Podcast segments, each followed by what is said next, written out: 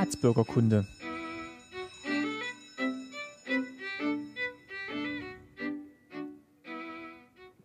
Folge 28, schönen guten Tag. Mein Name ist Martin Fischer und ich freue mich, dass ihr wieder zuhört bei Staatsbürgerkunde. Bei mir sind auch heute wieder meine Eltern Christine Fischer. Hallo. Und Lutz Fischer. Ebenfalls hallo. Ja, heute sind wir wieder zu dritt. Beim letzten Mal waren wir an der Kaffeetafel vom Herrn Zipfel, mein Papa und ich, und haben da über den Lehrerberuf gesprochen. Und uns haben auch ein paar Kommentare erreicht, dass äh, das Klappern von dem Geschirr und das Knistern von der Alufolie ja so ein bisschen gestört hat, aber wir fanden es trotzdem äh, eine ganz schöne Atmosphäre, wo wir dort gesessen haben und gesprochen. Und das soll natürlich nicht die Regel werden, dass wir solche lauten Nebengeräusche im Podcast haben. Aber ja, es hat sich einfach so ergeben und wir fanden es dann trotzdem ein schönes Gespräch.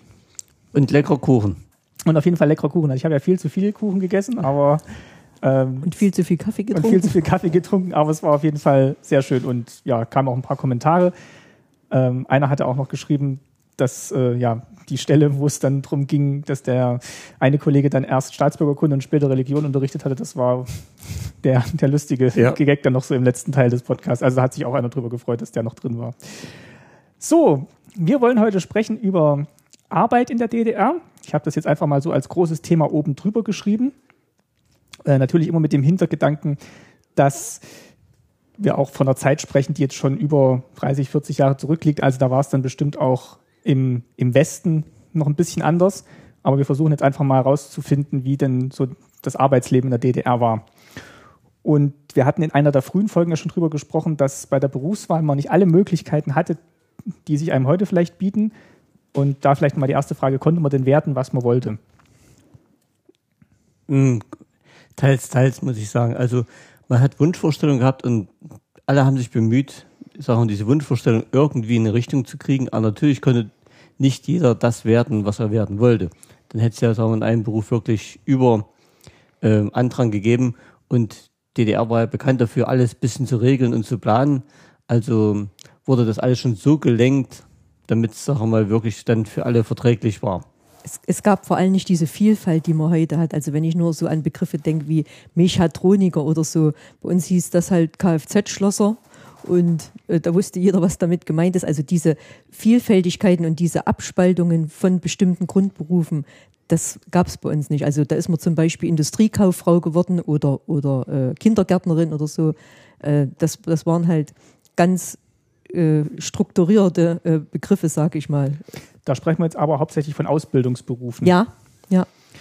Jetzt so Universitätsabschlüsse bzw. studierte Berufe, da wurde ja schon reglementiert, wer das überhaupt in Angriff nehmen konnte.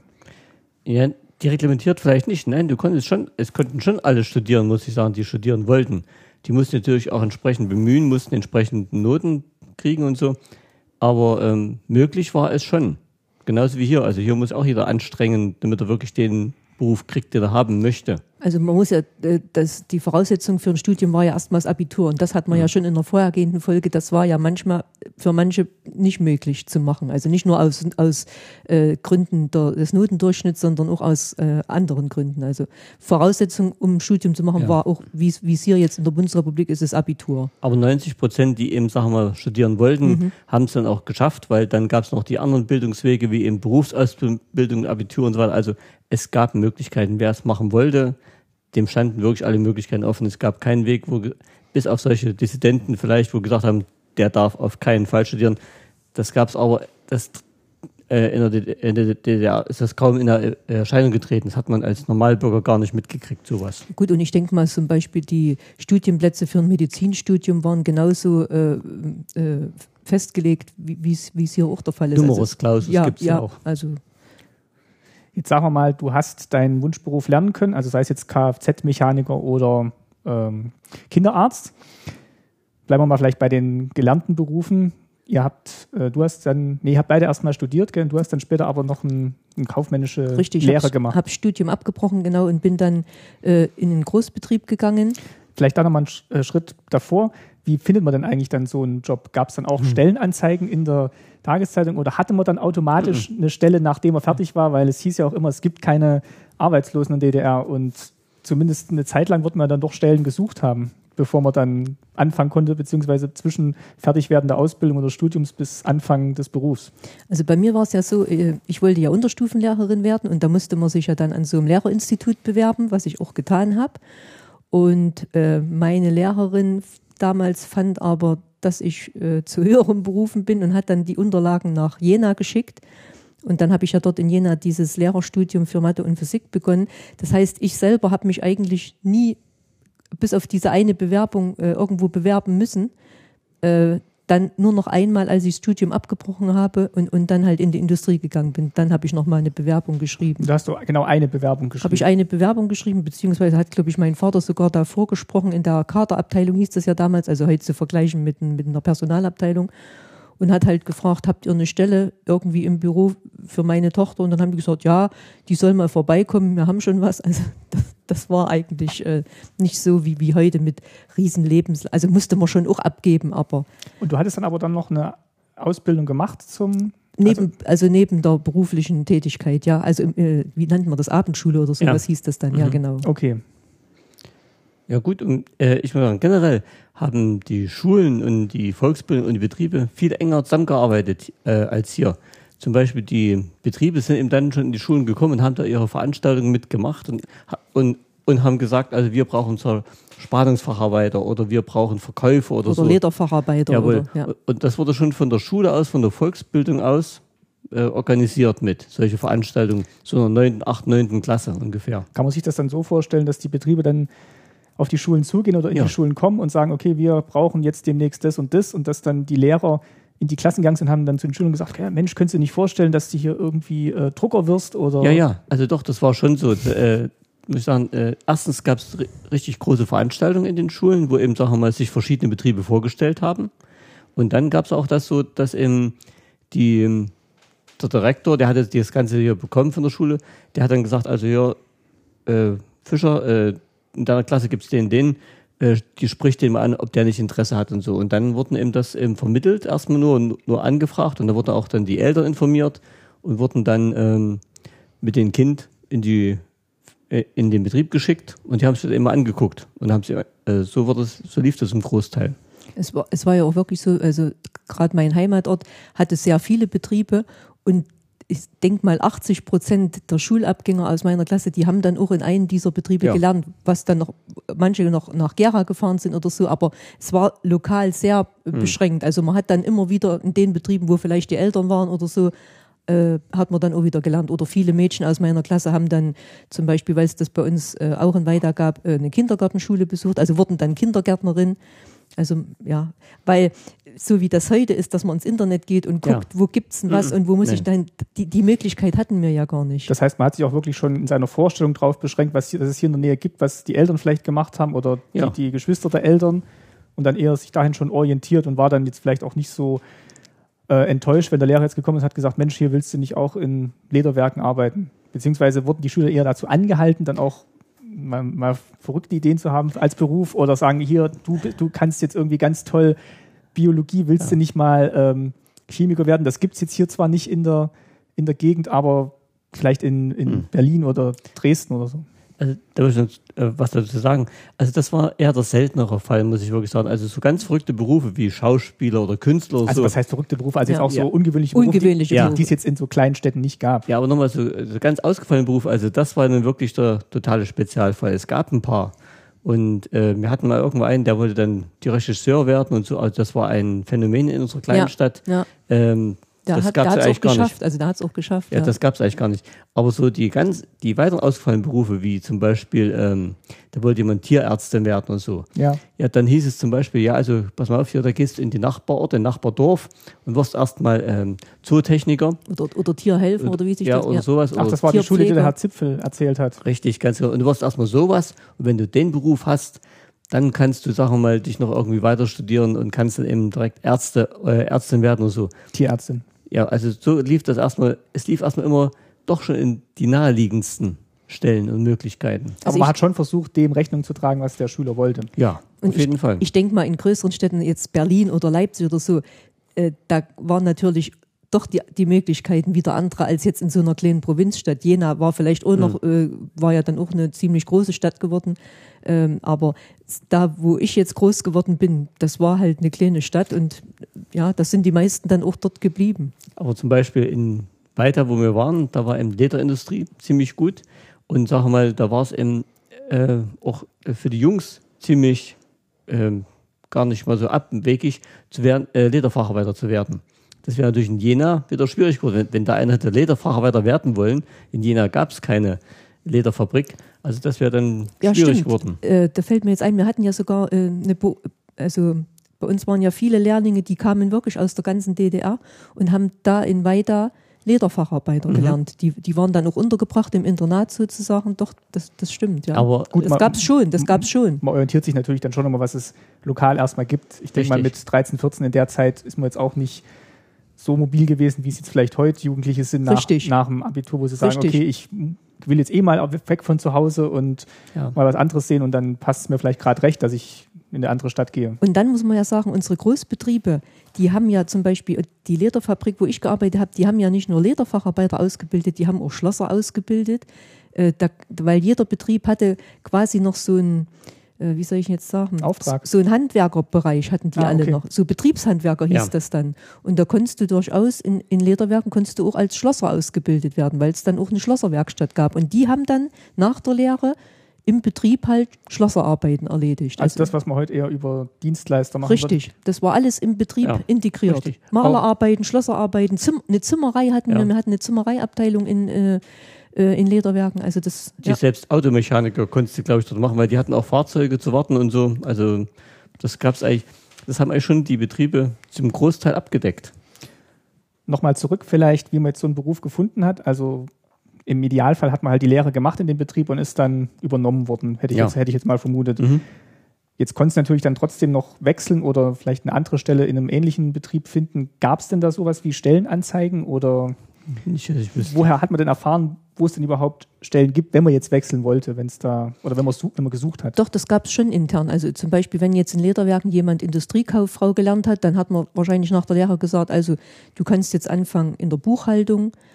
Wir hätten auch eine Stelle in der Abteilung Arbeit. Also die kleine Wahl hatte man schon. Das ist ja jetzt mehr betriebsintern. Ja, und, und wenn es dann, wenn, wenn man dann gesagt hat, gut, ich arbeite in der Buchhaltung und, und nach zwei, zwei Jahren wurde halt in der Planungsabteilung was frei, konnte man sich schon daraufhin bewerben. das ist aber alles- als intern. Ja. Ist aber alles innerhalb des Ja. Betriebes. Aber wenn du jetzt wechseln wolltest, meinetwegen, weil du gesagt hast, okay, gefällt mir hier Ja, nicht. das ging auch. Aber das lief dann meistens so, also auch wie hier jetzt hatten die Betriebe draußen Schilder dran, wir suchen das und das Ja, und das. ja, richtig. So, und eigentlich war es eigentlich ganz einfach. Du bist, wenn du wolltest, in irgendeinen Betrieb gegangen und hast gesagt, ähm, habt ihr nicht eine Stelle für mich? Ich suche Arbeit. Ja, und äh, es gab fast keinen Betrieb, der gesagt hat, oh, dich können wir überhaupt nicht gebrauchen und so. Also das war eigentlich schon ziemlich unwahrscheinlich, dass du nicht einen von den Betrieben in der Gegend gefunden hättest, der gesagt hat, oh ja, genau dich suchen wir. Und wenn du, sag mal, das nicht gelernt hast, dann, es war immer ein Mangel an irgendwelchen Arbeitskräften. Da haben sie gesagt, komm, fang bei uns an und wir bilden dich nebenbei aus. So war es ja bei Mhm. So dir war es bei mir, ja. dass sie dich eingestellt haben und dann haben sie gesagt, so, und jetzt machst du nebenbei deine Ausbildung. Zum Industriekaufmann. Ja, Also richtig. die Betriebe haben schon händeringend überall Arbeitskräfte gesucht. Aber da konntest du alles machen. Gab es denn diesen Arbeitsmarkt, den man heute so kennt? Also Nee. mit, ich biete meine Arbeitsleistung an, ich suche über Stellenanzeigen, ich ähm, Also es, er erkundige mich. also es gab ein Arbeitsamt, das weiß ich Es genau. hieß Amt für Arbeit, ja. Aber Richtig. Was haben Aber- die denn gemacht? Also die haben zum Beispiel, also was mir jetzt einfällt, die haben zum Beispiel äh, Strafgefangene, die entlassen wurden, haben die dann vermittelt an Betriebe. Also das, das war, zum, war zum Beispiel eine Arbeit, das weiß ich, was die gemacht haben. Äh, vielleicht haben die auch, wenn du umziehen wolltest, haben die vielleicht auch gesagt, also wenn du jetzt nach Ronneburg ziehst, da gibt's da und da Stellen. Sowas. Das, genau. da, das haben die dir dann schon vermittelt. Gell? Wenn du Ja. jetzt von, gesagt hast, ich muss jetzt von weiter umziehen, muss nach Greiz oder nach Ronneburg, ich glaube, dann konnte man schon zu denen gehen. Dann Mhm. haben die gesagt, also in Ronneburg gibt's die und die freien Stellen bei dem und dem Betrieb. Sowas haben die schon gemacht. Aber es war nie der Fall, glaube ich, dass die äh, Arbeitslosen vermitteln mussten. Also Arbeitslosigkeit in dem Sinne gab's gar nicht. Das war ja da, wo ich gedroht habe, wo ich gesagt habe, wenn, du- wenn du mich nicht als Lehrer entlasst, gehe ich zum Arbeitsamt und melde mich als erster Arbeitsloser in der DDR. Da Also es ja gab ja in der DDR, das war glaube ich auch in der Verfassung äh, verankert, das Recht auf Arbeit. das Recht und die Pflicht Pflicht, auf Arbeit. ja, ja. So, hier, hier so stand es drin. Recht und Pflicht. Ja gut, aber Pflicht kannst du jetzt auch nicht sagen. Es gab ja auch äh, Frauen zum Beispiel, die zu Hause geblieben sind. Ja, oder aber es so. hieß trotzdem Recht und Pflicht, so steht es drin. Ich kann die Verfassung erholen, hundertprozentig. Gut. Ja, aber wenn, wenn, einer, wenn, wenn die nicht wollte, wurde man dann zur Arbeit gezwungen. Nee. Habt ihr mal von jemandem gehört, der zur Arbeit gezwungen wurde? Ja, do- doch, doch, das gibt schon, klar, die Strafgefangenen und so. und- Ja, oder, oder, jetzt- aso, oder Asoziale, die, die die, doch, die sind denen schon äh, sagen ziemlich auf die Nerven gegangen. Freilich, da- das Ja. schon, aber wenn ich jetzt gesagt habe, ich, ich bleibe zu Hause und ziehe zieh mein Kind zu Hause, da ist niemand gekommen und hat gesagt, du musst arbeiten. Die wären nur gekommen, wenn ich natürlich äh, äh, zum Amt gegangen wäre und hätte gesagt, ich bleibe zu Hause, aber ich möchte jetzt Geld haben. Also sowas gab es natürlich nicht. Dann haben sie gesagt, okay, Ja. äh, wir haben da und da eine Stelle. Also sowas, sage ich mal, wie es heute oftmals ist, dass man das alles in Anspruch nimmt und sagt, äh, mir ist das zu viel. Äh, Aber vielleicht mal ganz kurz zu dem Begriff Asoziale, das äh, klingt ja in unseren Ohren jetzt schon ein bisschen, bisschen hart. Ja, also hießen sie bei es, uns gab, wirklich. es gab auch arbeitsscheue Leute. Also so hießen die, also Ja. wir haben das wirklich so genannt, die hießen bei uns Assis, Ja. äh, auf jeden Fall, das gab es schon. Und das waren keine Bettler und so, aber es gab welche, Sachen, die wirklich aus fam- familiären Gründen, aus psychischen Gründen irgendwie abgedriftet sind oder so. Da gab es schon welche. Und die wurden dann eben sozial betreut. Ja, die wurden dann früh zur Gut. Arbeit geholt. Also es war, war das ein diffamierender Begriff oder hat man die dann einfach? Es war ein bisschen schon geringschätzig, auf jeden Fall, muss ich sagen. Aber es waren, es waren ja Es auch war nicht schon. viele. Es, Ja. es, war, es, es war ja ein gering, geringer Teil, Ja. wo du mal gehört hast, den haben sie jetzt Ja. heute Morgen aus dem Bett geklingelt quasi und haben nicht zur Arbeit gebracht. Also Aber es gab, sagen wir, keine, die auf der Straße gelegen haben. Die hatten wirklich alle Wohnungen, die, denen haben sie alle Arbeit besorgt. Und wenn es der größte Trunkenbold war, die haben den wirklich umsorgt und haben versucht, den in, so, in ein Ja. soziales Leben zu Ja. halten und oder wieder reinzubringen. Ja.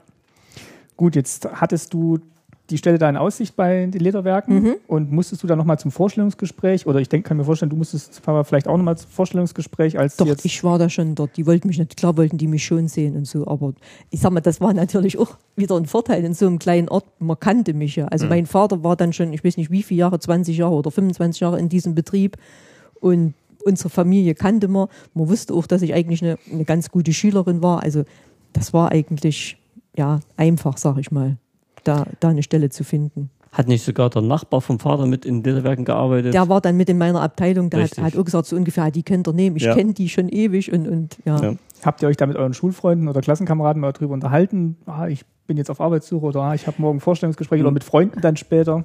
Ja, klar gab es so schon, also so in der achten Klasse ungefähr fing das ja an, auch so mit, da wurdest du von Lehrern darauf vorbereitet, du musst dich, ähm, man, man musste sich ja mit einem einem Zeugnis der neunten Klasse, glaube ich, irgendwo auch bewerben und so.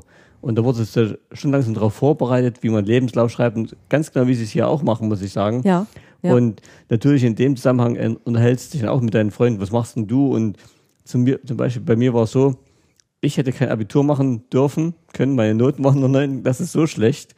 Das, da haben sie gesagt, also haben sie mir nahegelegt, ich soll mir eine Berufsausbildung suchen. Und dann kam auch die Sache mit den Lehrern und da hat dann der Physiklehrer gesagt, hast du nicht Interesse, Lehrer zu werden? Und das, da habe ich mir gedacht, na gut, eh die Sache mal jetzt eine Berufsausbildung machst und, und zur Arbeit gehst, studierst du noch ein bisschen. Und so bin ich eben zum Lehrer gekommen und Physik hat mir so wirklich viel Spaß gemacht. Aber der Lehrer hat schon versucht, ein bisschen mitzulenken und du hast mit den Freunden unterhalten. Also das war schon ganz normal, wie hier auch. Hat man denn dann eine Vorstellung, wenn man dann anfängt mit dem Beruf, wie viel, wie viel man verdient? Oder war das eh alles festgelegt? Gab es sowas wie Gehaltsverhandlungen bei, bei Arbeitsbeginn oder hat man Nee. Also die Tarife wurden, soweit ich weiß, festgelegt von allen. Da gab es wirklich, für den Beruf gibt's das Geld. und das Und- war auch bekannt? zum Anfang. So, zum, Nee, eigentlich weniger, muss ich sagen. Und um Geld hat sich eigentlich auch kaum einer irgendwie Gedanken gemacht. Ich, also ich glaube nicht, dass es wirklich welche gab, die sagen, ich will unbedingt das werden, weil ich da am meisten verdiene und so. Gab es bestimmt auch welche. doch, denke ich schon. Also. Gab es schon, aber Man wusste zum Beispiel, dass ein, dass ein Arzt natürlich mehr verdient Richtig. oder ein Ingenieur Ja. oder so, das wusste man schon. Gell? Aber ich sag mal, ob ich jetzt äh, Industriekauffrau in Lederwerken gelernt habe oder in der Vetron, sicher gab es dann späterhin äh, in dem einen oder anderen Betrieb ein paar Mark mehr, Hm. aber es war nicht ausschlaggebend. Also. Hat man denn den Wert von verschiedenen Stellen gekannt? Also es kursiert ja immer noch so die Vorstellung, in DDR haben alle ungefähr das gleiche verdient, beziehungsweise konnten, hatten alle den gleichen Lebensstandard und waren jetzt vergleichbarer, als es heute vielleicht der Fall ist. Man, hat, man hat nicht die Informationsquellen gehabt, wie man Ja. sie heute hat. Aber also, wusste man denn von Freunden und Bekannten, was Also die ich, verdienen? wu- wir wussten, ich wusste zum Beispiel, oder meine Familie wusste zum Beispiel, dass die Lederindustrie in Weida, dass die sehr viel besser verdienen als zum Beispiel die Textilindustrie in Kreiz. Also das wusste man. Die, die Lederindustrie. also gab es da schon Unterschiede auch in den gab, Branchen? es gab Ja. schon Unterschiede, ja. Oder Jena, da hat man gewusst, also wer Bei bei, Zeiss, Zeiss, arbeitet, ja, der, Schott oder der, Schott. und die verdienen wirklich gut.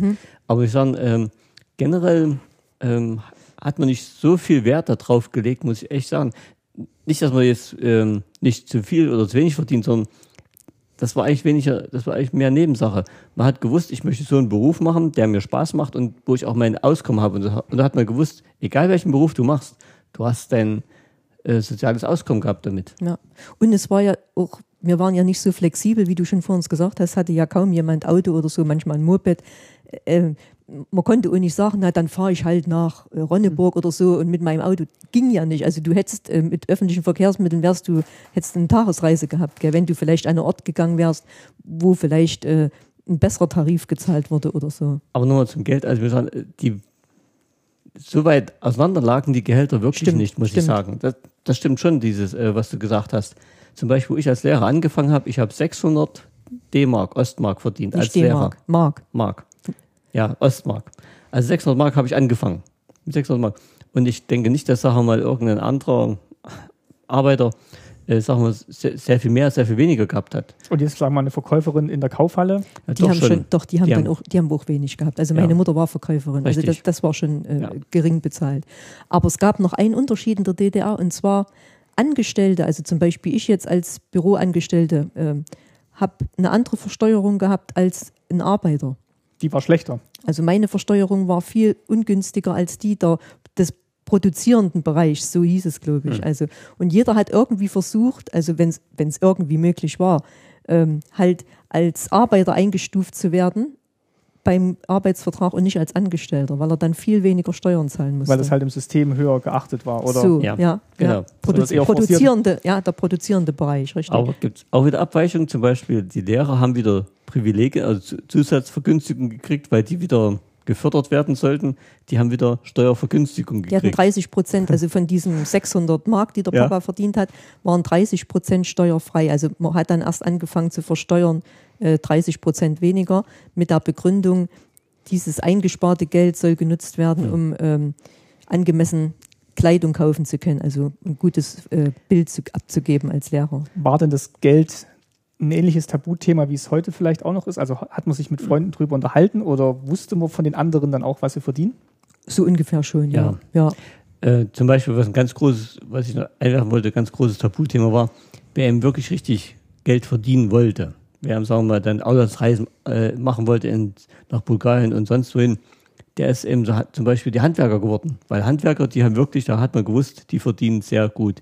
Nicht mit dem Arbeit, was sie so machen, sondern mit dem, was sie nebenbei machen. Und, und die waren wirklich, ähm, wer wirklich Wert auf viel Geld gelegt hat, der, der hat ihm sowas gemacht. Oder, oder ist zur Wismut gegangen. Ich meine, Ja. das war natürlich Gesundheit, äh, für die Gesundheit Ja. äh, nicht gut, aber bei der Wismut hat man halt auch Auch gefährliche gut, Berufe. gut Mhm. verdient, ja. ja. Und der Lebensstandard war ja dann doch bei allen recht ähnlich. Also selbst wenn man jetzt mehr verdient hat, konnte man sich jetzt im Zweifelsfall nicht mehr kaufen oder konnte man dann doch eher mal in äh, Exquisit oder Intershop Schon, gehen. Klar, schon. klar, das ging schon. Doch. Aber so für das tägliche Leben oder so für normales Leben hat eigentlich so ein normales Gehalt auch gereicht. Ja. Ja, gut. Ja, klar, es hat, es hat gereicht für die lebensnotwendigen Dinge auf jeden Fall. Also und äh, was natürlich für uns äh, fast unerreichbar war, war zum Beispiel ein Auto. Also äh, Ja, da hat man ewig das, sparen müssen. Ja, das, das war schon sehr viel Geld. Also Ja. wenn man, wenn wir früher mal, sage ich mal, 2000 oder, oder 3000 Mark auf dem Sparbuch hatten, also das war schon ein, ein, ein kleines Vermögen. Ja. Äh, zum Beispiel, wo wir das Haus kaufen wollten, wir 15.000 Mark, nicht mal die hatten wir. Oh nee, bei weitem nicht. Nee. Ja. Und ja, das haben wir ja schon mal bei einer anderen Serie kurz äh, angesprochen. Und wir, wir hätten auch keinen Kredit bekommen, weil wir in diesem Haus nicht selber hätten erstmal wohnen können. Also, aber das nur am Rande. Das hat jetzt mit unserem heutigen Thema nicht viel zu tun. Gab es denn sowas wie Tarifverträge, die man einsehen konnte? War einem bekannt, was bestimmte Berufe ungefähr verdienen, auch wenn man jetzt den genauen, na gut, beim Tarifvertrag müsste man es eigentlich schon wissen, was der Vertrag beinhaltet. Gab es sowas? Oh. Also gesehen habe ich keinen, muss ich sagen. Also ich wüsste jetzt wirklich nicht. Kann ich jetzt nicht sagen. Also auch jetzt in so einem lederverarbeitenden Betrieb im, Gab's im, im, im Arbeitsvertrag stand da jetzt auch nicht drin, sie werden eingestellt und bezahlt nach Tarif Doch, so und so. doch. Ich könnte noch einen alten Arbeitsvertrag herholen. Ich habe sie noch da. Da steht so was drauf. So, wir haben jetzt mal schnell einen Arbeitsvertrag von meiner Mutter rausgesucht und jetzt kannst du mal vorlesen, was da drin stand. Also das war ein Änderungsvertrag, da bin ich von Vollbeschäftigung auf Teilbeschäftigung übergegangen und da steht zum Beispiel da Änderung der Arbeitsaufgabe, Fischer Christine übernimmt folgende Arbeitsaufgabe: Bearbeitung für Arbeitsunterlagen in der Abteilung Arbeitsökonomie, Erfüllung der Aufgaben laut Funktionsplan. Also den gab es dann zusätzlich zu diesem Arbeitsvertrag. Das war sowas wie Arbeitsbeschreibung, Arbeitsplatzbeschreibung. Richtig, ja, genau. Und dann steht da teilbeschäftigt, tägliche Arbeitszeit von 7 Uhr bis 13.45 Uhr, befristet bis 31.12.1980, vier Wochen Kündigungsfrist. Und der Änderungsvertrag gilt befristet bis zum 31.12.80. Und unter Bezeichnung des zutreffenden Rahmenkollektivvertrags steht dann TBLE, also das hieß Textil, Bekleidung, Leder. Lohn nach der Gehaltsgruppe A7 mhm. Gleich 610 Mark Grundgehalt plus 50 Mark Leistungszulage. Du hast ja das gleiche verdient wie der Paar. Ja gut, mein, meins war ganz am Anfang, muss ich sagen. Ich ja, aber hier, aber hier in Teilzeit 610 und du als voller angestellter Lehrer 600? Ja, das war Gesagt, ich weiß jetzt nicht, ob das, bei, äh, ob das die Lohngruppe wäre, wenn ich voll gearbeitet hätte. Und dann steht noch da, der jährliche Erholungsurlaub beträgt 18 Tage. Nochmal kurz zu der Leistungszulage. Sowas gab es auch. Also man hat ein leistungsabhängiges Entgelt noch bekommen. Oder wonach ja, hatten die sich bemessen? Da staune ich jetzt selber, das wusste ich gar nicht mehr, aber ja, das gab es. Die vor allem bei Angestellten. Das ist ja schon mal interessant, dass Angestellte eine Leistungszulage kriegen. Ja gut, heute ist es ja schon üblich, dass man dann noch so einen leistungsabhängigen Anteil im Gehalt hat. Hm. Zumindest ja bei, ja bei, bei größeren Betrieben oder Konzernen. Hattest du da jemals solche Gespräche, wo es jetzt um deine Leistung ging? Ja, doch. Also man hat ja ab und zu schon nach, äh, auch mal nach einer Gehaltserhöhung gefragt und dann haben sie gesagt, ja, sie beraten sich, die Abteilungsleiter mit, mit der Kaderabteilung oder so und dann hat man halt den Vorschlag bekommen, also das Gehalt wird so und so aufgebessert und ja, wenn sie damit einverstanden sind, dann macht man halt einen Änderungsvertrag zum Arbeitsvertrag gab es auch solche Sachen, wie es hier gibt mit Gewerkschaften und Tarifrunde. also hat sich das Gehalt in irgendeiner Form automatisch erhöht, wenn es jetzt einen neuen Tarifvertrag gab oder wenn jemand, sei es jetzt eine Gewerkschaft nee, oder. Sowas Generelles gab es nicht. Ne? Oder wurde nee. das von oben festgelegt? Doch, doch, sowas gab es. Also von oben wurden schon, sagen wir mal, solche Sachen festgelegt. Oder Anpassungen gemacht an ja, Inflation. Ja, ja, das gab es schon. Das gab es schon. Das gab es, aber ähm, das wurde, sagen wir, kein großes Aufhebens gemacht, dass wir da vorher irgendwelche Streikverhandlungen vorausgegangen wären oder irgendwas, sondern da hieß es dem irgendwann mal, ihr bekommt jetzt so und so viel mehr Geld, weil eben eine Erhöhung war oder irgendwas. Oder, oder ein Stunden, der Stundenlohn ja. wird von so nach so äh, erhöht. Ja. Weil du jetzt gerade gesagt hast, mit dem 18 Tagen Urlaub, mhm. ähm, was waren denn sonst noch so übliche Sozialleistungen?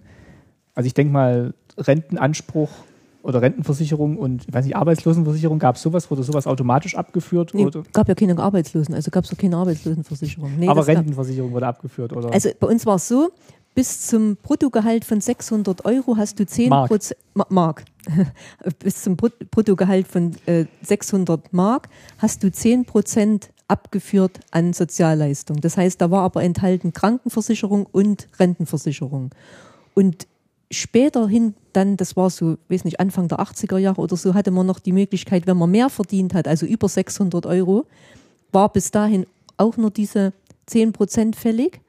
Aber dann hatte man die Möglichkeit, auch dieses Geld äh, oder den Betrag, der über 600 Mark brutto war, äh, zusätzlich, also das hieß dann freiwillige Zusatzrentenversicherung, Richtig. da mhm. konnte man dann auch noch was abführen, um die spätere Rente ein bisschen aufzubessern. Das gab es auch schon vorher. Denn ich weiß genau, wo ich als Lehrer angefangen habe, da bin ich von Anfang an in dieser freiwilligen Zusatzrente mit drin gewesen, weil Lehrer automatisch damit drin waren. Das hat man mir, wo ich dann als Lehrer aufgehört habe, wieder alles gestrichen. Also damit war das wieder weg. Also, ja, da gab es das dann doch schon vielleicht in, ja. den 70er Jahren fing das vielleicht an, weil ich weiß, mein Vater hat es dann auch gleich abgeschlossen, um, ja, wie gesagt, späterhin die Rente ein bisschen aufzubessern. Also ich habe jetzt mal gerade noch meinen Arbeitsvertrag rausgesucht als Lehrer. Also der ist echt witzig, da steht nämlich gar nichts drauf von Arbeitszeiten, von Urlaub, von Gehalt. Da steht überhaupt nichts, da steht bloß drin, ein, eingestellt laut Einstufungsbeschluss. Ja, und den Einstufungsbeschluss, ich glaube, den haben wir auch irgendwo. Also den, da gibt es ah, schon, da gibt's okay. schon auch eine Unterlage dazu, wo dann auch das Gehalt drauf stand und, und der Urlaub und so. Das Einstufungsbeschluss hieß das, ja. Und da steht bloß drin, äh, in dem Vertrag eben die Rechte und Pflichten ergeben sich aus der Verordnung sowieso und, und das steht alles so drin. Also das ist ein Arbeitsvertrag, wie er damals war. So. Gut, und das war eigentlich so ein üblicher Arbeitsvertrag, beziehungsweise hat man sich dann mit anderen auch nochmal ausgetauscht? Nee. Ah, was hast du nee. nicht bekommen oder nee. wusstet ihr, was eure Kollegen verdienen? Nee, haben wir vorhin schon gesagt. Eigentlich. Also das waren ja eher Bekannte und Freunde, was ich vorhin gefragt habe, aber von den Kollegen wusste man, dass man da ähnlich eingestuft ist? So ein, ja, so, so Es- ein bisschen, ja. Wie gesagt, Ja. es gab ja auch nicht diese Riesenspannen. Man wusste natürlich schon, dass ein Kollege, der ein paar Jahre länger in der Abteilung war, dass der nun garantiert in einer anderen Gehaltsgruppe war als man selber. Also das, das hat man schon geahnt. Okay, also das hat sich dann schon gestaffelt nach Zugehörigkeit, nach ähm, ob man jetzt Abteilungsleiter oder Teamleiter oder, Auf jeden Fall. oder wie hieß es? Ähm, Teamleiter nicht, aber ja, Abteilungsleiter ist richtig. Ja, was, was genau. war das Äquivalent zu Team? Mhm. Kollektiv. Kollektiv, ja. Kollektiv. Brigade. Brigade. Brigaden. Ja. Okay, also haben sich diese Strukturen eigentlich dann schon auch abgebildet, wie man sie vielleicht von heute oder aus dem Westen dann auch kannte. Also es war jetzt nicht so, dass ein die Vorstellung ein Gehalt für alle und, Nee, nee, Nee. nee. so, war es Nee. wirklich nicht. äh, und der Fabrikdirektor verdient genauso viel wie der Lehrling. Nein. Aber- Aber wie gesagt, der Unterschied war ja schon gegeben durch die verschiedene Besteuerung. Ja. Also schon da hatte ja, sage ich mal, mancher Handwerker oder, oder äh, äh, Produktionsarbeiter netto viel mehr. Hm. Also das war wirklich so, die hatten meistens oder fast immer netto mehr als ein Büroangestellter. Ja, aber, aber es gab nicht die riesen Unterschiede, sagen wir mal, vom Arbeiter zum Betriebsdirektor, wie es Wie es jetzt heute gibt. ist, zum Vorstandsvorsitzenden, ja. We- Da gab es nicht mal das Doppelte von dem, was der vielleicht hatte. Ja? Doppelte? Na gut, okay. Und das Doppelte war- vielleicht, aber Und das waren jetzt ja alles volkseigene Betriebe. Also der Arbeitgeber war eigentlich in jedem Fall der Staat in der Ja. Regel. Bis auf ein paar Privatbetriebe oder Mhm. Ganz Ja, wenig, richtig. ja. Und, Ja. In, und, und Institutionen halt, klar. Äh, ja. es gab schon private Arbeitgeber, so die Gaststätten und sowas zum Beispiel, die waren bestimmt auch nicht alle. Wenige. Ja, War auch, das meiste war eigentlich auch staatlich, gell? Aber, aber ja, es gab, es gab auch ein paar kleine äh, Geschäfte, Malergeschäfte oder, oder gerade wo ich gearbeitet habe, äh, das war auch teilprivat. Also oder, ja, oder Einzelhandel. aber es war verschwindend klein. Verschwindend klein. kommen wir mal vielleicht zur Arbeit generell. Hm, Wie war es denn so mit der Kollegialität? Man hat ja immer so viel gehört, ähm, in der DDR haben sich alle gut verstanden und der Zusammenhalt war größer. Hat sich das auch im Arbeitsleben niedergeschlagen?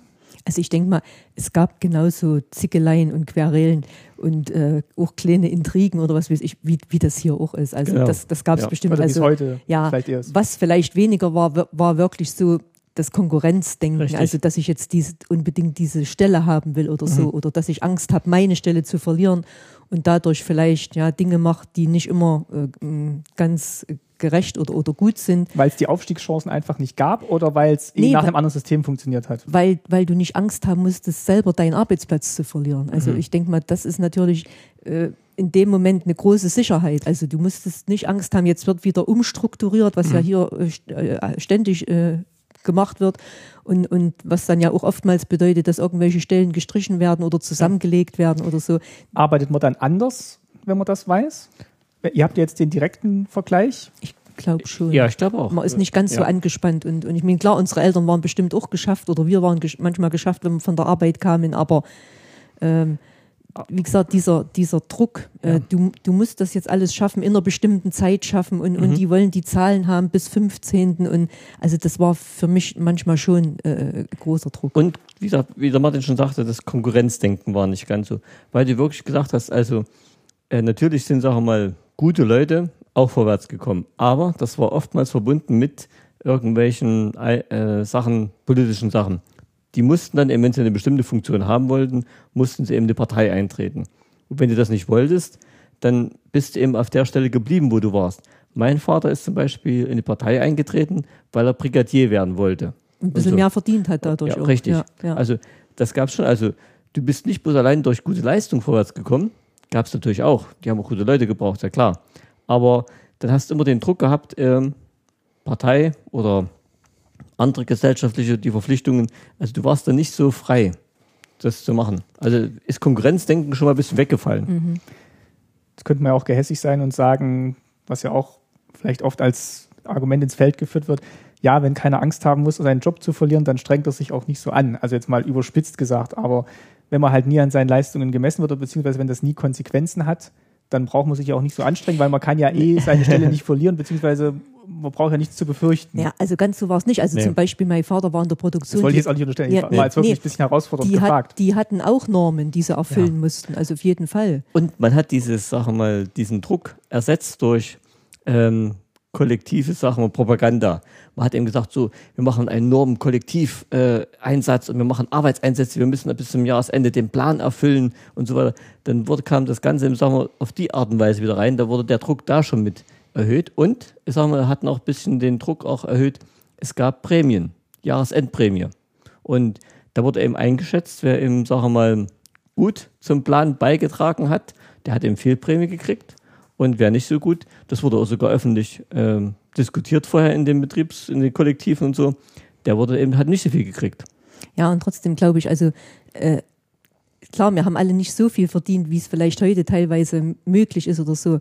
Aber das, was jetzt so oftmals durch die Medien geht oder, oder auch im Fernsehen gezeigt wird mit dieser äh, äh, Leiharbeit und so weiter, also dieser Druck oder wenn ich jetzt diese äh, Boten sehe von UPS oder so, also ich glaube, so schlimm war es bei uns nicht. Also Aber diese so- Jagd, Aber diese Jagd. So war es vielleicht auch in den 60ern, 70ern im Nee. Westen noch nicht. Das stimmt. Also das, da- ja, da, da da hast muss man wahrscheinlich auch mal ein bisschen Ja, unterscheiden. ja. Ja, weil, das weil wir stimmt. sprechen natürlich auch über eine Zeit, die halt. Also dieses Denken nur noch gewinnen und auf Kosten von wirklich denen, die, die wirklich nicht viel verdienen oder die die Arbeit unbedingt annehmen müssen. Also das finde ich ganz aber, schlimm. Aber ich muss schon sagen, Martin, ein bisschen was ist schon drin, sagen wir mal, es hat nicht ganz so den Stellenwert gehabt wie hier.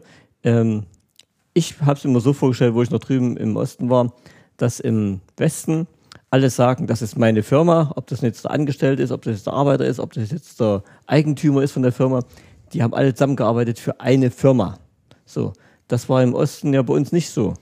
Und Na, ich dachte jetzt gerade, weil ja das auch immer so ein bisschen eingeimpft wurde, Kommunismus und alle, der, Nee. der volkseigene Betrieb Ja, und hier die richtig. Brigade Nee, arbeitet zusammen und im bekommt Besuch von den Schülern und die Ja. fühlen sich dann auch nochmal motivierter. Nee, aber das ist gerade das Gegenteil der Fall gewesen. Ich, ich wüsste keinen, der gedacht hatte, das ist jetzt mein Betrieb, weil es ein volkseigener Betrieb ist. Wüsste ich keinen, der so gedacht hat. Im Gegenteil.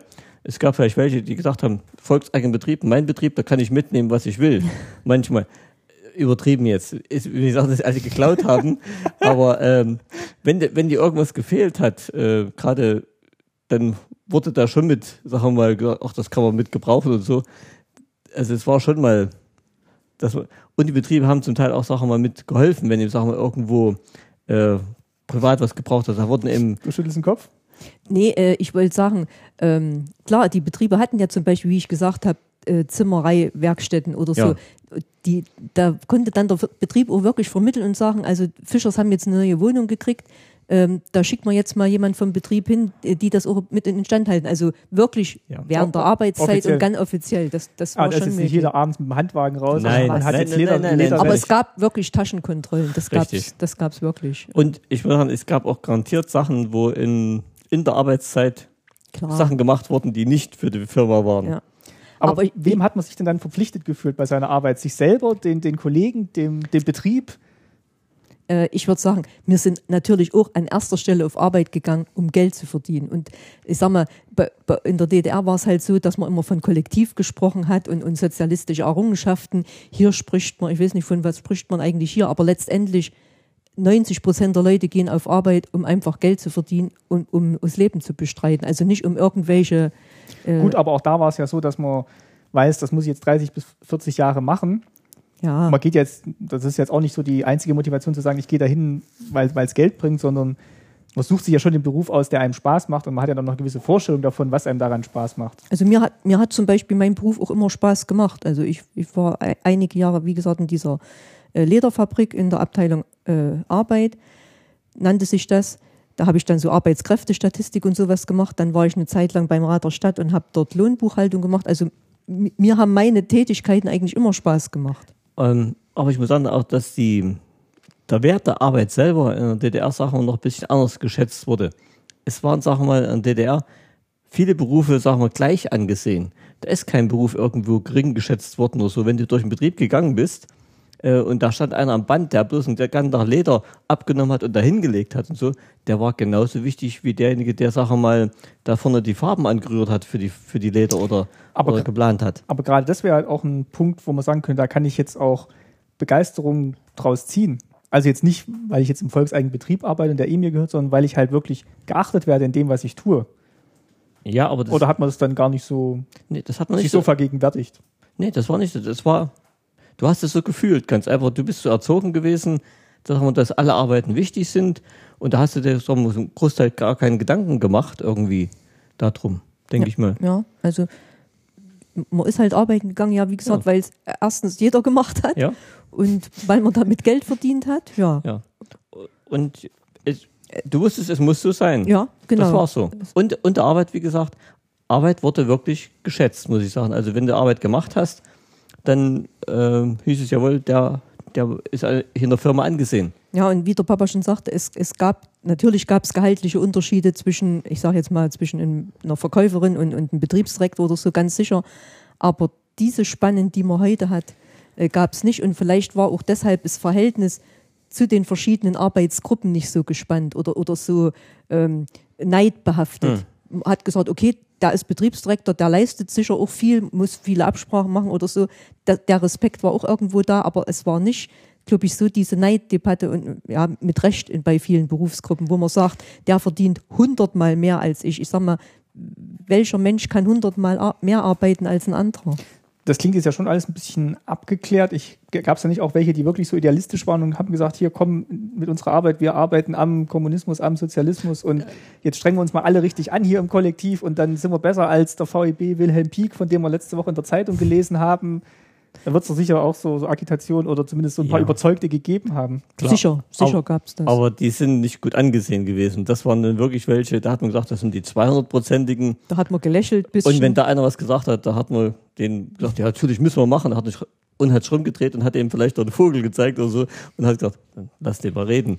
Also das hat, die hat man nicht für voll genommen. Gut, aber Sonderschichten und so wurden schon auch gemacht, wie du schon vorhin gesagt hast, zum Jahresende hin, um dann wirklich den, den, gesteckten Plan irgendwie zu erfüllen. Also das gab es schon, dass dann auch äh, sonnabends mal gearbeitet werden musste oder so. Aber das hat man auch zum Großteil gemacht. Erstens hat man da wirklich gesagt, du musst kommen und wenn du dich da ausgrenzt, dann hat das ja. irgendwelche Konsequenzen. Hast, hast ja.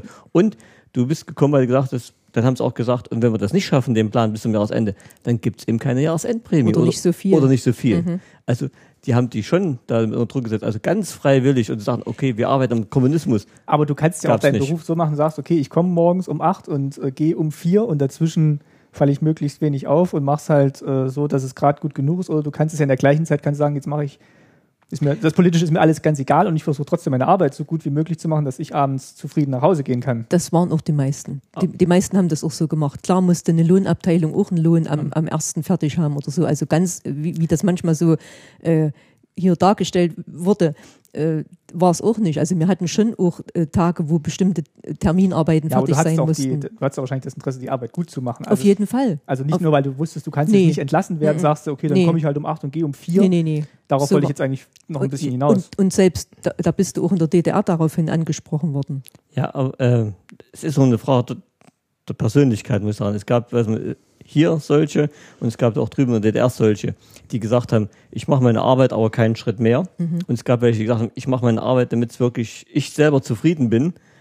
Auch sowas gab es. Zum Beispiel in Lederwerk, äh, in den VB Naber, wo ich war, da gab es eben welche, ich war eingestellt für Computer dort, dann in meiner zweiten Arbeitsstelle.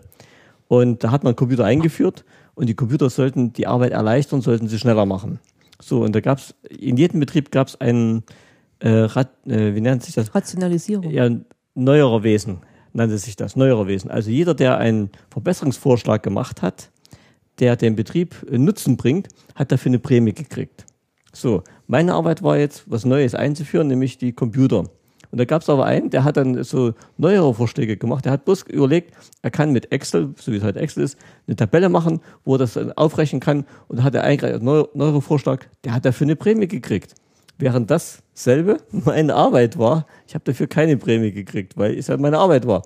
Und da gab es natürlich schon Persönlichkeiten, die gesagt haben, ich ziehe aus dem ganzen Nutzen oder ich lasse es laufen. Und das gab es hier und es gab es auch drüben. Das wäre auch meine Kritik an diesen ganzen betrieblichen Vorschlagswesen und Verbesserungsvorschlägen in meiner Vorstellung ist es ja das, was man in der eigenen Arbeit, die versucht man immer zu verbessern und zu sagen, okay, das kann ich jetzt so und so besser ma machen und man kommt vielleicht auch gar nicht auf die Idee zu sagen, okay, das, das schlage ich jetzt noch als Vorschlag vor, mhm, ja. mhm. so wie du gerade gesagt ja. hast, das ist halt meine Aufgabe und ich bin dafür eingestellt und dann, dann mache ich das halt, ohne dass ich das dann immer jetzt gleich groß rumposaune. Aber nochmal zurück, ich hätte mir jetzt eigentlich vorgestellt, wenn man jetzt wirklich weiß, okay, mir kann nichts passieren, in Anführungszeichen, und ich kann, ähm, kann nicht entlassen werden, dass man dann vielleicht auch freier arbeitet und vielleicht auch mal sagt, okay, ich, ich spreche das jetzt mal offen an und ich brauche da jetzt keine Angst vor Sanktionen zu haben. Es kommt darauf an, was du ansprichst. Also gut, du, du, hast natürlich dann gleich wieder die Partei und, äh, Richtig. und äh, die Betriebsleitung in irgendeiner Form. Das ja. ist dann wahrscheinlich eine ähnliche Einschränkung. Zum Beispiel, ich bringe aus, aus meiner Firma, wo ich NAVA war, da hatte ich einen Ausreiseantrag gestellt, haben wir glaube ich auch schon mal gesagt gehabt. Und da, ähm, da wurde ein Programm entwickelt, das eben die ganze äh, Buchhalterei äh, verbessern sollte. War wahnsinnig teuer, das Programm. Und dann hat auch die Buchhalterin gesagt, wenn das Programm kommt, dann kündigt sie, dann hört sie auf. Und hat das als Druckmittel eingesetzt, damit das Programm nicht kommt. Da habe ich an das schwarze Brett dann so einen Zettel angehängt, dass eben das nicht sein kann, dass hier hunderttausende Ostmark, also Mark eingesetzt mhm. werden und dann hinterher kann einer sagen, das nehmen wir nicht. Und äh, natürlich kann man da solche Vorschläge schon machen, muss man aber, und, und wenn du das im Sinne des Betriebes machst und so, wird keiner was dagegen sagen. Aber du kannst nicht hinkommen, kannst sagen, ich mache jetzt mal irgendeinen Vorschlag und dann, das muss alles abgenommen werden von, wie du schon sagst, von, von Betriebsleitung, von Gewerkschaftsleitung und so weiter. Und es darf auf jeden Fall kein politischer Vorschlag sein. Also, wenn du im Rahmen des Arbeitslebens geblieben bist, konntest du natürlich schon Verbesserungsvorschläge machen. Ja? Aber du musst immer aufpassen, immer Gratwanderung. Ähm, wenn einer gesagt hat, ja, das ist ein sinnloses Produkt, was wir da haben, das müssen wir abschaffen und so. Mhm. Das war schon. Da musstest du vorsichtig ja, sein. Ja, also da ja. konntest du auch Oder nicht entlassen werden, aber hast halt, du bist ja auch mal dann ans Band, na gut, das hat dann eher mit Ausreise zu tun gehabt, aber genau. du bist dann auch mal ans Band versetzt worden. Also sowas, sowas hatte man dann auch schon zu befürchten. Oder wenn du gesagt hättest, die Maschinen sind ja uralt, die, die gab es ja noch in der Gründerzeit, okay. die da da stehen oder so. Das war natürlich eine Kritik, die wollte man nicht hören. Also. Gut, dann würde ich vielleicht nochmal auf einen Punkt zu sprechen kommen. Ich hatte ja das Buch gelesen, Die Ostdeutschen als Avantgarde und äh, da kann ich vielleicht auch später nochmal was drüber erzählen. Da muss ich mich erst nochmal ein paar Notizen dazu machen. Aber ein Aspekt da drin war, dass die Gesellschaft in DDR eine arbeiterliche Gesellschaft war. Das heißt, alles war so ein bisschen um die Arbeit rum äh, konzipiert. Also da, man, hat, man hat eben sein Kollektiv gehabt und seine Brigade und man hat, äh, war inter, man hat interagiert mit den Schulen und mit dem öffentlichen Leben. Man hat vielleicht auch Betriebsveranstaltungen mehr gehabt, als, als es heute vielleicht der Fall ist. Und man hat auch die Freizeitgestaltung viel öfter am Betrieb festgemacht, sei es jetzt FDGB-Heim oder Weihnachtsfeiern ja, sich wieder gesehen, oder ja. Tanzveranstaltungen. Könnt ihr das bestätigen, dass, dass da viel eigentlich an Kontakten und sozialem Leben über die Arbeit auch passiert ist? Oder ist das ähm, eher so ein bisschen überhöht dargestellt? Also ich muss jetzt sagen, wir hatten zum Beispiel wenig private, äh, wenig private Kontakte mit Arbeitskollegen. Mhm. Also es waren wirklich äh, frühere Schulfreunde von mir oder so, mit, mit denen wir äh, ausgegangen sind. Natürlich hat man solche Betriebsveranstaltungen auch besucht. Das war klar, wenn jetzt äh, Belegschaftsabend war oder Frauentagsfeier oder so, da ist man dann natürlich auch hingegangen und, und hat da auch sehr viel Spaß gehabt, sage mhm. ich mal. Aber ja. äh, es war weniger, also ja. speziell bei uns jetzt, wir hatten eigentlich weniger Privatkontakte mit Arbeitskollegen. Und es war nicht so, dass die ganze soziale Interaktion jetzt nur über das Berufsleben oder über die vom nee. Betrieb angebotenen nee. Aktivitäten nee. Nein, nein, nee, gar nicht. Nee, Familie also, war wichtig, ja. also die eigene Familie und, und Angehörige der Familie und wirklich. Also äh, die Betriebe haben schon, sagen wir mal, ein paar Höhepunkte gesetzt. Ja. Das waren meistens die Tage, die für diese Branche da bedeutsam waren oder eben, sagen wir mal, die Frauentagsfeiern oder 1. Mai oder ähm, da gab es schon solche Höhepunkte, wo dann die, die Firma zusammen aufgetreten ist. Das war schon so. Und äh, dann der Rest, das war dann wirklich mehr privat und lokal und Und oftmals Bekannte. auch mit, mit anderen Personenkreisen, ja. ja. Also das heißt, man konnte schon trennen zwischen Beruf und Privat und das ging jetzt nicht so fließend ineinander über, nee. dass man gesagt hat, Nein. ich habe jetzt zwar Feierabend, aber jetzt muss man dann trotzdem noch irgendwie für die äh, Schulklasse dann noch was machen und ein bisschen was schon. Das gab es schon, ja, das ja, gab es auch. Das gab es auch, dass man jetzt gesagt. Aber es, aber es war nicht so viel, dass du gesagt hast, äh, das ist jetzt, sagen wir mal, wirklich Störend. Äh, auffällig, dass du, sagen wir mal, ständig Verpflichtung hast.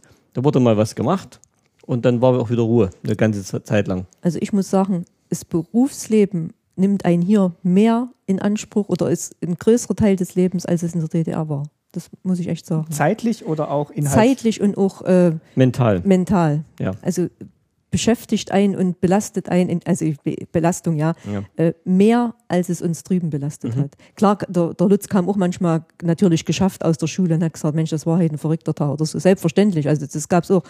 Aber. Und woran würdest du das genau festmachen? Ist das dann eher doch so, schon Druck. Doch, doch so der Druck, der aufgebaut wird und das Gefühl, hm, das kann jetzt irgendwie Nachteile haben, sei es jetzt finanziell oder bis hin zur, zur Entlassung, wenn es jetzt Schon, ja. Oder die Unzufriedenheit, sage ich mal, der Chefs, dass ja. die einen dann äh, doch mehr unter Druck setzen, also ganz persönlich mehr unter Druck setzen. Also äh, ja. das hat man drüben nicht so ja. gespürt. Da war es halt eine Abteilung oder so. gell, die dann War es da auch vielleicht die Gewissheit zu wissen, dass es allen ähnlich geht und dass man da eh immer gegen die da oben wettert und dass man sich da so verbunden gefühlt hat? Nee. das war gar nicht so Nee. schlimm. Die da oben, das waren ja auch welche wie du und ich. Also der Nee, ich meine so Partei oder also noch, man Nee. wusste, das kommt eh alles vom Staat und Nee. hahaha, die, das sind ja Nee, die waren so weit weg, mit denen hast du dich eigentlich gar nicht auseinandergesetzt, groß. Also- mit denen. Also ich muss wirklich sagen, mehr an die Nieren ging mir mein Berufs- oder ging es mir hier. Also ich habe hab ja jetzt mal gewechselt vor ein paar Jahren, wo ich auch sehr dankbar drum bin. Also ich habe jetzt nur noch eine Halbtagsstelle. Habe hab mir einfach diesen Druck äh, ja, jetzt ein bisschen äh, weniger. Der Vorteil in der DDR war, äh, du hast von vornherein gewusst, was sind die Anforderungen an dich. Äh, da ist mir der Chef nicht heute gekommen und hat gesagt, morgen, morgen machen wir das und jetzt machen wir das und machen wir das. Die Anforderungen, die waren eigentlich klipp und klar schon geregelt. Du hast gewusst, was du zu tun hast. Und du hast dann auch den Freiraum gehabt, das so zu machen. Aber heutzutage steigen die Anforderungen, weil sich ja das ständig wandelt. Du hast ständig neue Anforderungen, während sie zu der Zeit, wo wir da drüben äh, DDR unser Arbeitsleben hatten, da waren die Anforderungen eigentlich ziemlich gleichförmig. Gut, das kam jetzt vielleicht auch durch die Planwirtschaft an sich. Glaubt ihr, das wäre heute anders, wenn es die DDR heute noch gäbe, dass dann vielleicht der Druck auch höher wäre? Dass, dass, dass ich so, dass dieses System vielleicht auch dem angepasst hätte, wie es jetzt im Kapitalismus geschehen ist, so die letzten 10, 20 Jahre? Ich glaube, das kannst du so nicht sagen. Also entweder gab es die DDR und, und die Strukturen wären wahrscheinlich heute noch ähnlich, oder es ist so, wie es jetzt ist mit dieser Globalisierung, äh, wo dann ja Unternehmen auch ständig klar sich auch wieder umorientieren müssen. Und dann gab es ja die Zeiten, wo äh, wo es dann hieß, äh, ja, wir machen Teil, Teilarbeit, Teilzeitarbeit oder Leiharbeit oder so, so Sachen. Also äh, wo du auch als Arbeitnehmer ja ständig Angst haben musstest, trifft mich das jetzt auch? Kürzen sie jetzt irgendwelche Sachen oder verlängern sie die Arbeitszeit oder so? Also Gut, das hätte ich mit dem Plan auch treffen können. Da hätten sie irgendwie gesagt, okay, in den nächsten fünf Jahren brauchen wir eben nur noch die Hälfte von Lederwaren und wir müssen jetzt mehr Metallwaren herstellen. Das konnten sie eben ja nicht so planen. Das ist ja gerade der Nachteil von so einer Planwirtschaft. Du kannst so einen Plan eigentlich gar nicht machen. Hier haben wir eine freie Marktwirtschaft und da, und da regelt sich das von selber. Und da muss natürlich auch der Betriebsleiter, der Firmeninhaber, der muss auf diesen Markt reagieren können. richtig. In der DDR, da war es dem völlig egal. Die haben gesagt, wir stellen jetzt die nächsten fünf Jahre so und so viel Trabant her. So, Schluss aus, ob die gebraucht werden oder nicht. Und dann hat auch keiner irgendwie gesagt, ähm, das ändert sich irgendwie. Und da haben sie, sagen wir mal, 100.000 Leute dran gesetzt, die haben das Zeug produziert. Wenn sie gesagt haben, wir schaffen die, die 10.000 Trabant nicht, da haben, sie, 100.000. da haben sie 200.000 dran gesetzt. Äh, aber es war nicht produktiv, es war nicht effektiv. Hätten die das wirklich unter den Bedingungen heute produzieren müssen, hätten die nie mit so vielen Leuten Klar. zum Beispiel so viel machen können. Richtig. Aber die mussten ja auch nicht, sagen wir mal, marktwirtschaftlich arbeiten und denken. Und der Druck kommt auch mit dann daher. Also Mhm, das ist vielleicht ein guter Punkt, ja. die Betriebsleiter in der DDR hatten längst selber nicht den Druck Richtig. durch den Markt, den die Betriebsleiter hier im Westen haben. Weil sie ja genau wussten, okay, ich muss in den nächsten fünf Jahren das machen. Also es war eine ganz Ja. einfache Gleichung. Du hast gesagt, hier einer schafft in der Stunde irgendwie eine, weiß nicht, Nähmaschine zusammenzubauen Ja. und in fünf Jahren muss ich so und so viel machen. Wie viel Arbeiter brauche ich? Das melde Genau. ich dann und dann kriege ich die auch. Und Ja. Also eins muss ich an dieser Stelle noch sagen, wir haben bestimmt äh, drüben keine Reichtümer verdient oder so, also bis auf ein paar Ausnahmen oder so.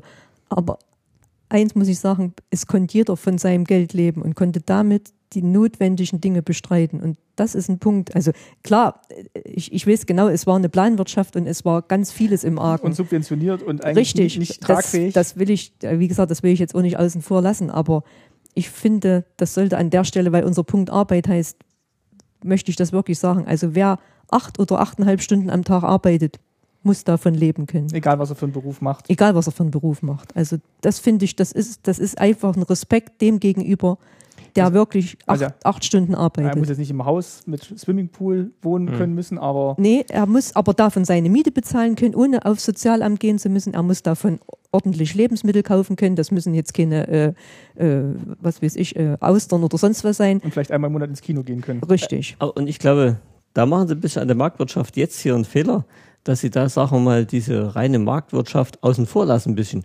Das sind jetzt so viele Ausnahmeregelungen und, Sub und Subventionen mit drin, Möglichkeiten, ja. äh, dass jetzt so ein Arbeitgeber Geber. äh, gar nicht mehr marktwirtschaftlich produziert. Der produziert unter dem Marktpreis, äh, weil er die Leute so wenig bezahlt und so und kriegt dann das restliche Geld, was er dazu braucht, sagen wir mal, äh, von, die vom Staat. Und das, so. und das finde ich, Und das ist falsch. und das finde ich ist auch asozial. Ja. Also im, im Okay. Begriff asozial. Aber Das äh, ist nicht sozial, wenn ich Okay. denke, ich, prot- ich, ich beute diese Leute, und ich sage jetzt einfach mal den Begriff, ich beute diese Leute so aus, die kriegen so einen geringen Stundenlohn, die können ja aufstocken. Und das ist eine Möglichkeit, die finde ich nicht auf, gut. Auf jeden, Ja. Fall, auf jeden Fall, das ist jetzt ein Fehler im Marktwirtschaft äh, jetzt hier. In DDR haben sie das Problem gar nicht gehabt. Die haben sich gar nicht überlegt, ob sie, sag mal, ob das äh, die Arbeit, die da geleistet wird, auch wirklich dem Marktpreis entspricht. Und deshalb haben die auch Löhne festgelegt, die sie wirklich nach sozialen Grundsätzen festgelegt haben. Die haben nicht überlegt, äh, ist das wirklich auch gerechtfertigt, dieser Lohn? Die haben gesagt, also der muss so und so viel verdienen, davon, damit er davon leben kann. Das war denen ihre Grundsätze. Die waren völlig losgelöst von den Das stimmt. Wie Produktionsverhältnissen. gesagt, ich will das auch nicht äh, verklären oder verschönern, aber äh, für hier wie dort gilt, wer acht Stunden auf Arbeit geht, muss davon leben können, ohne dass der Staat zuschießen muss. Weil das ist jetzt eine wunderbare Sache, die viele, viele Arbeitgeber ausnutzen. Aber es ist natürlich schon die Frage, wie stellst du denn das sicher? Wenn so, so ein Gehalt ist ja dann, oder das, die Sachen, für die du das Gehalt ausgibst, die liegen ja nicht allein im Einflussbereich des Staates oder des Arbeitgebers. Sag mal, die Miete, da, da wird dann, ist dann der Wohnungsmarkt, kommt dann auf einmal ins Spiel. Oder du musst ja auch wieder Produkte kaufen, die dann jemand anders zu einem Preis anbietet, die dein Arbeitgeber auch nicht kalkuliert hat. Der weiß ja auch nicht, was, was kosten jetzt in drei Jahren das Brot. Aber Martin, man muss ja sagen, bis vor, ich sage jetzt mal, zehn, zwölf Jahren äh, war das ja alles Nee, ich will das jetzt auch nicht verteidigen. ja, ich, irgendwann ir- irgendwo noch normal geregelt. Also diese Dinge, die es jetzt so gibt, wie gesagt, mit Leiharbeit, mit Fremdarbeit, mit ach, tausend Modelle, die dann doch irgendwo wieder vom Staat subventioniert und, und das, das kann also, nicht also sein. Fremdarbeit im Sinne von Dienstleistungen, Ja. die, die halt eingekauft werden, die Ja. man halt vielleicht nicht mehr selber mit den eigenen Arbeitskräften macht. Nee. Also jetzt nicht mit, ja. Nee, Ich glaube wirklich, dass in der Marktwir- Marktwirtschaft jetzt Sachen eingeführt haben, die der Marktwirtschaft widersprechen. Wenn sie zum Stimmt, Beispiel, wenn, stimmt. wenn sie jetzt so ein Produkt hast, weiß man, und da ist ein Bäcker da, der arbeitet dafür und, und, und verkauft das und die Leute können davon nicht leben, der Bäcker. Dann sagt er, na gut, dann backe ich kein Brot mehr. Da gehe ich irgendwo anders hin. Ich muss, einen- ich muss einen Job machen, wo ich meine Familie und mich selber erhalten kann und die Existenz erhalten kann.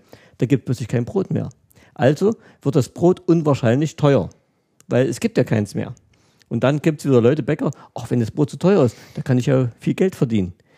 Und das haben die außer Kraft gesetzt. Die haben gesagt, okay, wenn das Brot, sagen wir mal, ähm, äh, so, das lassen wir ganz billig, wir zahlen den, den, den Leuten nicht viel und dann muss eben Subventionen kommen vom Staat.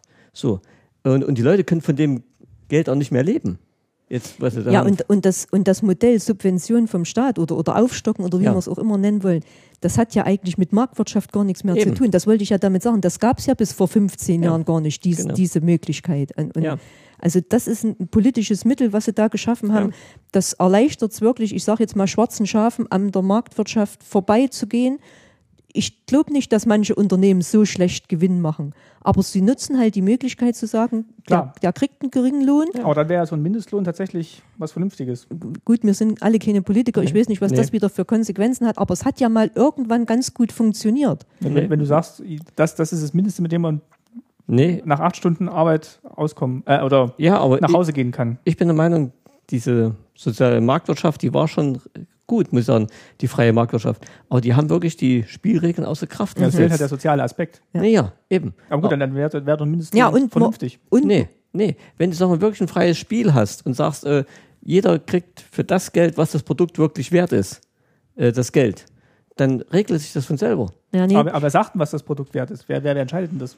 Ja, je nachdem, was die Leute dafür bezahlen, wenn sie kaufen. Ja gut, dann ist es wieder nur Kauf, dann ist es nur was, was Ja, es gut. wert ist. Ich als, ich als Arbeitgeber, ich zahle jetzt jemandem so viel Geld und dann kann ich ein bisschen mehr draufschlagen und kann das Produkt dann so viel verkaufen. So. Wenn ich jetzt sagen wir mal die Leute so wenig bezahle, dass sie, dass sie kein Geld haben, das zu kaufen, dann, dann kauft es keiner. Da ist meine Firma hin, hinüber, Ja. weg. gut, wir haben So. natürlich jetzt den Aspekt äh, seit, was weiß ich, auch wieder seit 10 oder 15 Jahren dieser Globalisierung. Also es gibt halt jetzt diesen unendlichen chinesischen Warenmarkt, der hier alles überflutet. Das sind halt alles Dinge, klar, die gab es halt bis vor 20 Jahren in dem Umfang nicht. Gell? Und es würde ja auch suggerieren, dass du wirklich alles in dieses Produkt eingepreist hast. Ich sag mal, ähm, Sachen, die du jetzt, weiß ich, ein, Baum oder Wasser aus dem Fluss oder so, das ist ja alles, das taucht ja nirgendwo auf, weil da hat ja nie jemand einen Wert dafür festgesetzt. Kann ja keiner sagen, was kostet denn so ein Baum. Das kannst du nur sagen, wenn, wenn der Wald jemandem gehört. Also du gehst ja, Ja, immer gut, davon, du musst den Baum ja irgendwo herkriegen. ja klar, aber Woher kriegst du den her? mussten kaufen. Na gut, aber dann, dann kaufst du irgendwie Land. Ja gut, Land kostet auch wer- Gut, aber du kannst auch sagen, das Land hat ja irgendwie früher mal allen, allen gehört und jetzt. Also Ja. du, du kannst nicht, ich wollte damit sagen, du kannst nicht alles in deine Rechnung mit einbeziehen und sagen, daraus ergibt sich jetzt der faire Preis, der es wäre. Also es ist immer abhängig von irgendwelchen Meinungen und Gewichtungen, Auf jeden Fall. wie, wie der Trend gerade ist. Und in, in einem Jahr kannst du irgendwie sagen, oh, jetzt wird Kupfer knapp, jetzt ist äh, Ja. aber, Aber aber, aber es gibt noch Kupfer irgendwie in diesem Naturschutzgebiet. Eigentlich könnten wir da jetzt buddeln und dann wäre es der gleiche Preis fürs Kupfer, wie wir ihn jetzt haben. nee, das, das nicht. Wenn du sagst, äh, das ist ein Naturschutzgebiet, das muss bleiben und so, das ist wieder eine Ja gut, aber wer sagt denn das? Wer sagt, warum, warum sagen wir nicht, okay, wir brauchen keine Naturschutzgebiete? Nee, du musst schon, sagen wir mal, so ein, so ein, Gleichgewicht haben. Du musst ein Gleichgewicht haben, sagen wir, zwischen der Umwelt, die du, in der du lebst und wo du, sagen wir mal, die ausnutzen kannst. Also es gibt schon Möglichkeiten und es gab Möglichkeiten. Aber die, das, das freie Spiel musst du wirklich mit frei lassen und nicht, und je mehr du eingreifst, desto verworrener wird's. Kein Mensch überblickt's. Gut, Ja, gut. teilweise musst du aber eingreifen. Wir haben ja nun alle Finanzkrise und Wirtschaftskrise und so weiter mitgemacht.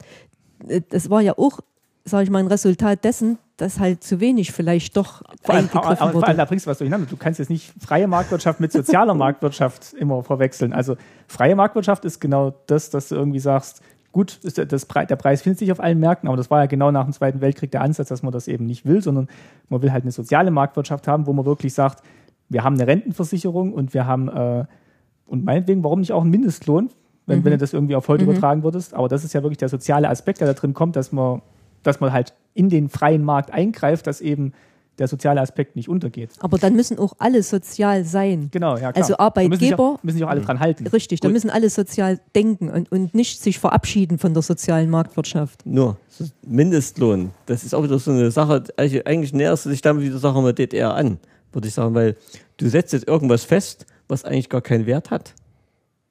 Ja gut, aber, Es ist irgendwas drin, wo kommt denn der Wert her?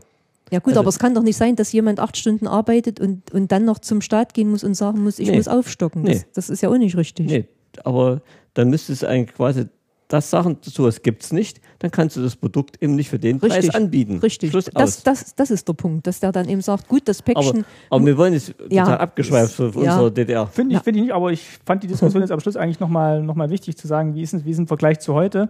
Und klar, wir werden das jetzt heute nicht lösen, aber vielleicht könnt ihr auch, die ihr das hört, mal in die Kommentare schreiben, wie ihr das denn so empfindet, wo, wo, wo so die Schnittmenge ist zwischen ähm, DDR-Arbeitsmarkt und äh, westlichem Arbeitsmarkt, wo man da vielleicht das Beste aus beiden Systemen, also nicht das Beste aus beiden Systemen, aber wo man vielleicht, man, man man kann jetzt auch nicht sagen, dass, das, dass der Arbeitsmarkt heute wunderbar funktioniert. Aber DDR hat auch nicht funktioniert. Hat auf auch nicht jeden- funktioniert, deswegen Auf sage keinen ich- Fall. Nee, Aber es gab bestimmt Aspekte, wo man sagen könnte, da lohnt es sich zumindest mal drüber nachzudenken, ähm, wie denn Arbeit gesehen wurde und was man von seiner eigenen Hände Arbeit denn kaufen können muss. ja, Ja. das stimmt auch, ja. E- etwas, was ich aus DDR-Zeiten übernehmen würde, sagen wir, Arbeitsmarkt, Arbeitsmarkt wäre die Einfachheit. Wirklich, du, es gab ganz einfache Regeln, wie sich dein Lohn zusammensetzt, wie sich deine Arbeit zusammensetzt. Es gab nicht tausende Regeln und tausende Ausnahmen. Und das ist der Fehler. Zum Gut. Großteil. Das könnte man überdenken. Das war jetzt auch eher eine Frage an die Hörer. Also wir, wir freuen uns auf eure Kommentare ganz sehr. Genau. So, dann beschließen wir mal hier unser heutiges Thema, machen mal kurz noch, ähm, äh, vielleicht können wir, ich habe mir noch aufgeschrieben, ich würde gerne mal noch kurz über, über Weißen See sprechen, weil es gerade läuft. Äh, vielleicht mal über einen Aspekt hauptsächlich, also wir können vielleicht in der folgenden Sendung mal überhaupt über diese Serie sprechen, weil das ist vielleicht auch mal ein guter, so ein guter Exkurs, das könnten wir eigentlich dieses Jahr mal noch machen, dass wir mal die Serie so ein bisschen in den Blick nehmen, aber ein Aspekt würde mich jetzt schon mal interessieren, die, ähm, weil wir ja auch über die Ausreise gesprochen hat und die Verhöre, und da, das nimmt ja auch einen großen Raum ein in, in Weißensee. Sind die authentisch, so wie die da abgelaufen sind? Dass das dann halt immer mit so Machtspielchen da auch gearbeitet wurde? Also mit Machtspielchen wurde ganz sicher gearbeitet. Gott sei Dank haben wir ja nun nicht, äh, wie jetzt Ja. in, Direkt mit der Stasi zu tun in, gehabt? in der, im Weißensee, die Julia äh, inhaftiert war. Aber ich denke mal, klar ist das jetzt in diese Familie gebündelt. Oder die, nee, nee, nee, nein, also ich meine jetzt hauptsächlich mal so die Verhöre da vom, Doch. vom Fallkupfer, wie der das macht und äh, so das Intrigante. ist das eine realistische Darstellung von einem, Gut. von einem Stasi-Offizier oder ist da schon viel, viel reingeschrieben vom Drehbuch? möchte ich mal zwei Dinge sagen. Erstens, äh, da wo wir unseren Ausreiseantrag gestellt haben, in dem kleinen Bezirk Gera, die Leute waren nicht so geschult und so, dass du sagen kannst, die sind jetzt die Hochprofessionellen gewesen. Also Vielleicht hast du zum Glück nichts mit denen Vielleicht zu tun hast, vielleicht gehabt. hast du die bloß nicht getroffen. ja, okay, ja, aber- das möchte ich nicht sagen. Guck mal, die eine, wo, wo, sie- wo sie aber gesagt hat, unser Staatsbürgerkundegesetz. Ja, Aber hast, du- Also hast du das- auch gesehen hier in der Die war ein Serie, die, bisschen dumm. die hat dann halt ihren Vorgesetzten geholt. Es ist ja, Ja. nicht gesagt, dass da nicht noch einer drüber ge gegeben hätte, der Das- dann gekommen wäre. Das mag sein, aber mir hat es nicht, sagen wir so, mit den total gefährlichen Leuten und mit den total intelligenten zu tun. Bis auf dem in Gera, wo, wo sie dir gesagt haben, Das wollte das wollte lässt, sich, lässt sich immer was finden. Das wollte ich jetzt gerade sagen. Das, das zweite war, es gab solche Leute, aber die waren dann, sagen wir mal, nicht in unserem Umkreis. Ich habe mich ja einmal mit dir beschwert und da haben sie mich in einen Raum reingeführt. Da war ich beim Bezirk dann gelandet, nicht mehr beim Kreis. Ich bin bei der nächsten Stelle gegangen, beim Bezirk. Und da kamen dann zwei rein. Eine so in Hemdsärmeln, also beide Hemdsärmeln, ohne, äh, ohne Krawatte, ohne alles. Und haben mit mir diskutiert, weil ich mich beschwert habe über die Arbeitsweise des, des Kreises der Leute. Und da haben die gesagt, ich soll ganz ruhig sein und so. Ich sage, wieso? Ich habe da mein Recht und so. Dann haben die bloß gesagt, äh, ich soll ganz ruhig sein, äh, sonst würde noch was passieren. Ich sage, was soll mir passieren? Dann hat er gesagt, ein Grund lässt sich immer finden. Und da bin ich ruhig gewesen. Also als DDR-Bürger hast du, äh, da hast du solche Formulierungen schon erkennen können, wo es gefährlich wird und wo nicht. Irgendwann hat mal einer irgendwie so eine Phrase in, in den Raum geworfen und hast du gewusst, über die Phrase darfst du nicht diskutieren. Das gibt's nicht. Wenn du das machst, dann äh, stellst du dich gegen alles. Also ich glaube schon, dass dieser Falk Kupfer ja in dem Film, dass es den schon gab. Also klar. in der Form, auf jeden Ja. Fall. Also noch dazu, wenn dann, wie zum Beispiel diese Sängerin ja nun öffentlich auftrat und, und das System angeprangert hat. Also da hast du es schon mit anderen Kalibern zu tun gehabt. Das Okay. denke ich schon. ich will das jetzt gar nicht weit vertiefen. Ich hätte wirklich gesagt, wenn die zweite Staffel rum ist, machen wir mal eine Sendung, wo wir über die Serie sprechen. Ich schreibe mir noch ein paar Punkte auf, was da wirklich alles für Aspekte drin behandelt wurden. Also die haben ja wirklich ganz, ganz viel reingepackt. Ähm, aber vielleicht lohnt sich da wirklich mal drüber zu sprechen. Ansonsten möchte ich mich wie immer bedanken für eure rege Beteiligung an der Sendung, sei es über Kommentare oder Audiokommentare. Vielleicht mal stellvertretend einer, der kam gestern noch. Da ging es um unsere Folge zum Thema äh, Lebensmittel und äh, den Mangel äh, an bestimmten Sachen. Und äh, ein Kommentar war, suche ich mal kurz raus, ähm, vom Andreas, der hat geschrieben, Ende der 70er gab es bei uns in der Kaufhalle oft das Schild, bitte nur zwei Stück entnehmen. Und sie haben sich dann immer einen Spaß draus gemacht und das Schild auf einen beliebigen anderen Artikel gestellt und dann beobachtet, wie sich in der Stadt so das Lauffeuer verbreitet hat, dass jetzt zum Beispiel in dem Fall Toilettenpapier angeblich knapp geworden wo, wäre.